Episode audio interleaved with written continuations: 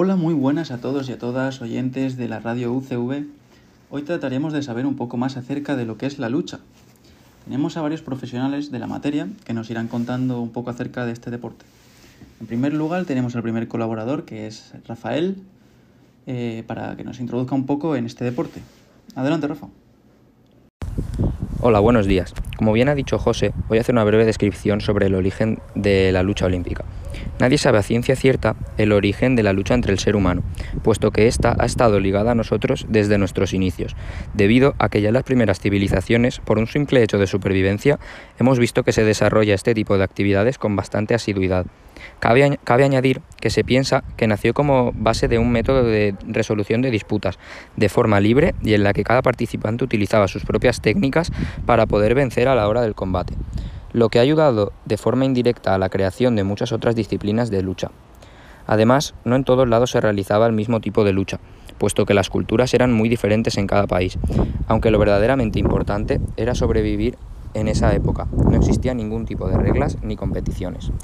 La lucha ha estado presente en cada edición de los Juegos Olímpicos, tanto en las Olimpiadas antiguas que datan desde el año 776 a.C., como en las Olimpiadas modernas, realizadas por primera vez en 1896, por lo que se considera esta disciplina como el primer deporte olímpico. Muchísimas gracias Rafa por la aportación y ahora seguiremos con, con Jordi Ferrandis que nos explicará un poco eh, cuáles son los objetivos de este deporte, ¿no? Adelante, Jordi. Muy buenos días, José, y muchas gracias por la presentación. Y como bien has dicho, yo voy a hablar sobre los objetivos específicos de la modalidad deportiva. El objetivo principal de la lucha olímpica es derrotar al rival sin la utilización de ningún golpe, y se puede hacer básicamente de estas cinco formas de victoria. La primera es haciendo caer al contrincante al piso y luego fijar al adversario en una posición, concretamente lograr poner sus dos homoplatos de manera instantánea sobre el colchón del combate. El segundo sería por superioridad técnica, que es cuando el puntuaje es mayor de 6 puntos por periodo. La tercera es ganando dos de los tres periodos, o que se realizan dos acciones de 3 puntos por periodo o una acción de 5 puntos por periodo. La cuarta es por abandono del combate o por default, que es cuando no se presentó el contrincante. Y por último, la descalificación del rival. Muchísimas gracias Jordi por tu contribución. Ahora, por supuesto, si nos preguntamos qué tipos de luchas existen o qué tipos de modalidades, pues qué mejor que este tema nos lo comente Alba Matas. Por favor, Alba. Hola José, buenos días. Pues sí, como bien has dicho, yo voy a hablar de las modalidades de la lucha olímpica. Por un lado tenemos la modalidad francesa, que es denominada grecorromana, y por otro lado la angloamericana, que es conocida como libre. En primer lugar, voy a hablar de la lucha grecorromana, que tiene su origen en el sur de Europa. Su peculiaridad es que solo se pueden emplear técnicas y presas realizadas por encima de la cadera. Por lo tanto, es un deporte en el cual cada participante intenta derrotar a su rival con llaves y proyecciones utilizando solo la parte superior del cuerpo. El objetivo consiste en ganar el combate haciendo caer al adversario al suelo y manteniendo sus dos hombros fijos sobre el tapiz, o bien ganando por puntuación mediante la valoración de las técnicas y acciones conseguidas sobre el adversario. En esta modalidad está prohibido el uso activo de las piernas en el ataque, así como atacar las piernas del rival. Por otro lado está la modalidad de lucha libre, que en esta modalidad se puede utilizar todo el cuerpo en la competición, incluidos los agarres bajo la cintura y el uso de las piernas, lo cual permite que cuente con más variedad de presas que la grecorromana.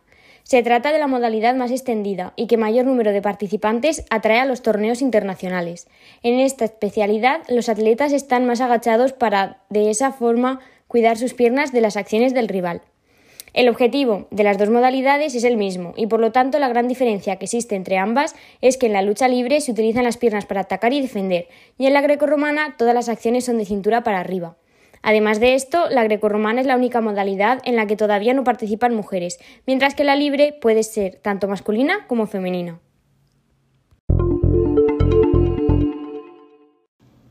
Muchísimas gracias otra vez, Alba, por explicarnos algo tan interesante.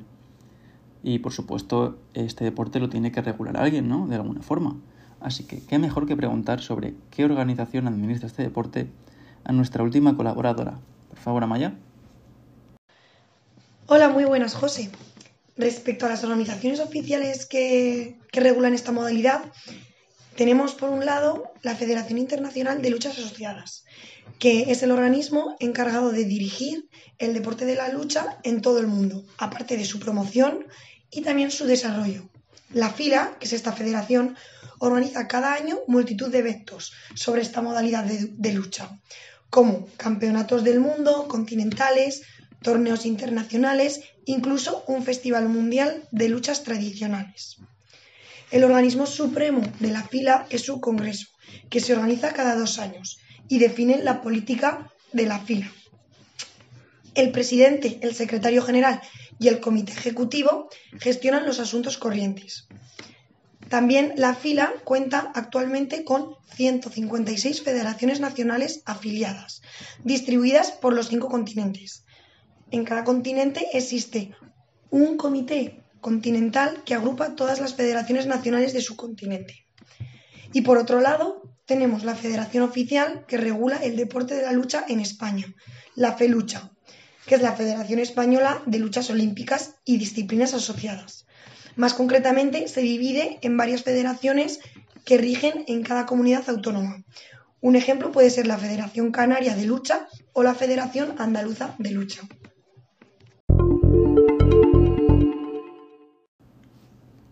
Gracias, Amaya. Eh, bueno, muchísimas gracias a los profesionales que han venido hoy al programa de la UCV y espero que hayamos aprendido algo de este deporte tan interesante ¿no? como es la lucha. Así que muchas gracias a vosotros y muchas gracias a los profesionales que han venido hoy. Hasta pronto.